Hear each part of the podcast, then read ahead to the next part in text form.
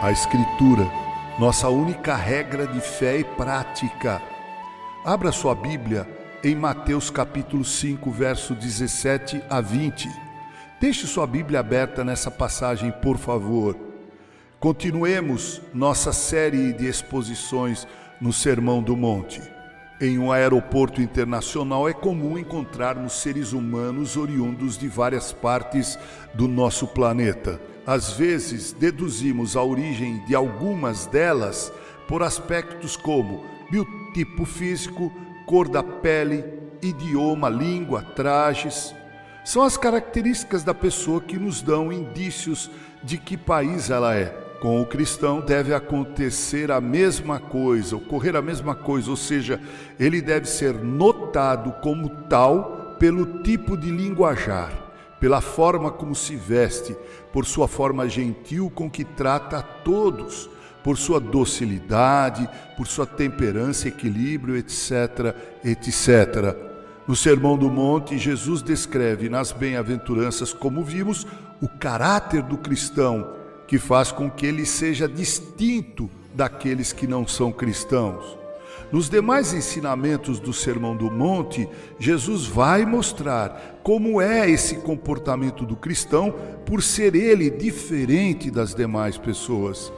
Veja, por exemplo, o que Jesus diz aqui nesse trecho de Mateus 5, 17 a 20. Não penseis que vim revogar a lei ou os profetas. Não vim para revogar, Vim para cumprir, porque em verdade vos digo: até que o céu e a terra passem, nenhum i ou tio jamais passará da lei, até que tudo se cumpra. Aquele, pois, que violar um destes mandamentos, posto que dos menores, e assim ensinar aos homens, será considerado mínimo no reino dos céus. Aquele, porém, que os observar e ensinar, esse será considerado grande no reino dos céus. Porque vos digo que se a vossa justiça não excederem muito a dos escribas e fariseus, jamais entrareis no reino dos céus. A primeira observação que desejamos fazer aqui é chamar sua atenção para como Jesus entendia o Antigo Testamento. Penso ser muito relevante esse posicionamento de Jesus com respeito à lei e os profetas. Jesus deixa evidenciado que o Antigo Testamento é uma rica fonte de ensinamentos para a retidão e para a justiça de Deus na vida do cristão. Para Jesus, o Antigo Testamento é útil para o aperfeiçoamento espiritual do seu discípulo.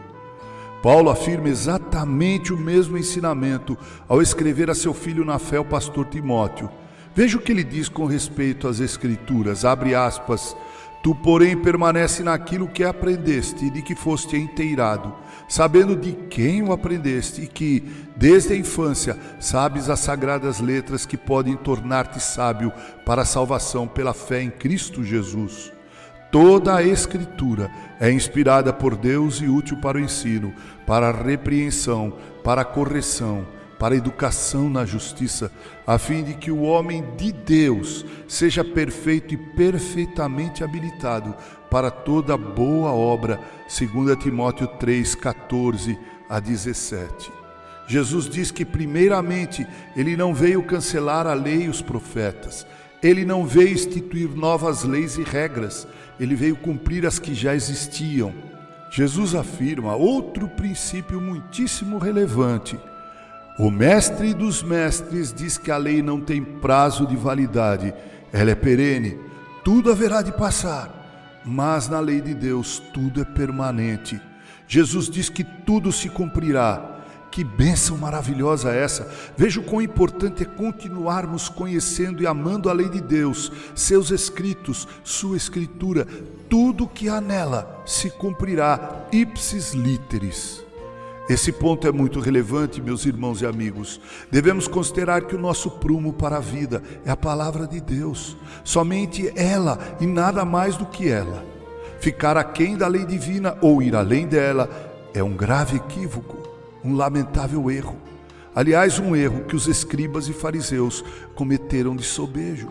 O ensinamento, doutrinamento para a vida deve ter como fulcro, cerne, essência única e exclusivamente a lei de Deus, a sua palavra. Esse foi o princípio que Deus fez vir à tona no movimento da reforma protestante do século XVI, a sola escritura. Benditos foram os reformadores que soergueram esse princípio encontrado naturalmente na pessoa de Jesus Cristo. Quão impura se tornou a igreja quando se divorciou deste princípio bíblico. Abandonar o princípio de somente a Escritura é o mesmo que entrar pela porta larga e andar pelo caminho espaçoso. E Jesus vai dizer neste Sermão do Monte qual o fim deste caminho. Portanto, meus prezados irmãos, Jesus deixa em primeiro lugar evidente que veio cumprir toda a lei e os profetas tudo que está no Antigo Testamento. Segundo Jesus, deixa evidente que nele e após ele toda a Escritura se cumprirá literalmente. Terceiro, Jesus ensina, reafirma que devemos ser criteriosos ao ensinarmos esses mandamentos, pois se o fizermos de forma desleixada, seremos considerados pequenos demais no reino de Deus. Aqui Jesus, em meu entendimento, já está fazendo uma sutil, como dissemos, crítica aos escribas e fariseus. Mas Jesus vai rasgar um elogio aos escribas e fariseus no versículo 20. Mas sobre isso veremos no próximo áudio. Com carinho, Reverendo Mauro Sérgio Aiello.